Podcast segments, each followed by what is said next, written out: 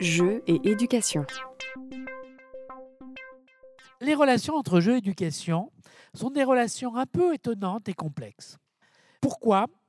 Parce qu'il y a une idée mythique qui circule depuis euh, la fin du XVIIIe siècle et le début du XIXe siècle, la période romantique que j'ai étudiée, qui donne une vocation éducative naturelle du jeu, avec une évidence. C'est évident que le jeu est éducatif. Or, je peux vous assurer que d'un point de vue scientifique, il n'y a aucune évidence. Il n'y a pas d'évidence du contraire, pour autant. Mais il n'y a pas d'évidence. Il n'y a pas de recherche qui ait pu être assurée que le jeu est éducatif. Pour plusieurs raisons. Pour la première, parce que c'est impossible. Le jeu est trop varié.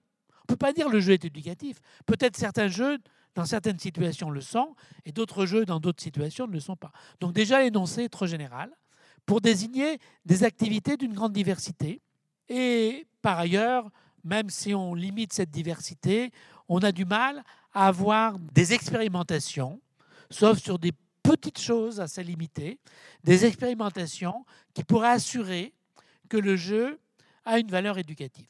Je vous donne un exemple parmi d'autres. Il y a un certain nombre de recherches qui ont été menées par des auteurs qui croyaient fortement que le jeu était éducatif et qui ont réussi à montrer que le jeu était éducatif. Donc ce qu'ils croyaient était vrai. Donc j'ai un de mes collègues anglais qui a confié à des étudiants de refaire les mêmes recherches.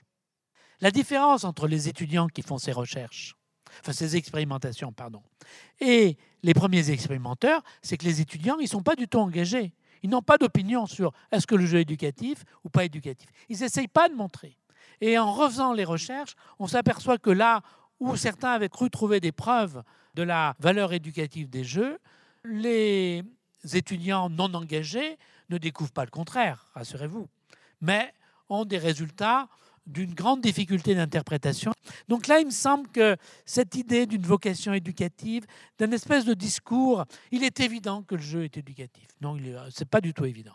Euh, chacun sait que le jeu est éducatif, pas moi. Bon voilà, toutes ces phrases qu'on peut trouver sous là, il faut les mettre à distance, hein, euh, non pas pour dire le contraire, mais pour essayer de comprendre quelles sont les relations qu'il peut y avoir entre jeu et éducation. D'autant plus que les choses sont complexes, parce que, alors même qu'au début du XIXe siècle se développe un courant qui va euh, proposer une pédagogie de l'école maternelle avec Frebel, euh, basée sur le jeu, indiquant que le jeu, finalement, naturellement, en laissant l'enfant jouer, est éducatif, le résultat n'est pas du tout de laisser les enfants jouer, mais plutôt de leur proposer des jeux pensés pour l'éducation. Et donc là, il y a une espèce de tour un peu tordu, si vous me permettez. Euh, on dit le jeu est éducatif, mais on n'y croit pas, puisqu'on fait des jeux qui seraient éducatifs. Si on croyait que le jeu était éducatif, on ne ferait pas des jeux éducatifs. On laisserait tout simplement les enfants jouer à ce qu'ils veulent. Donc on voit bien qu'on a eu toute une mise en place d'une logique complexe à partir de, l'énoncé le jeu est éducatif, au lieu de se contenter de cet énoncé et de dire bien, bien, laissons les enfants jouer, au moins à certains âges, etc., on a dit proposons-leur des jeux éducatifs. Ce qui est sous-entendre que les jeux ne seraient pas tous éducatifs, puisqu'il faudrait faire des jeux éducatifs. Donc vous voyez bien que là, qu'est-ce qui est éducatif? Le jeu en général? Tel jeu en particulier?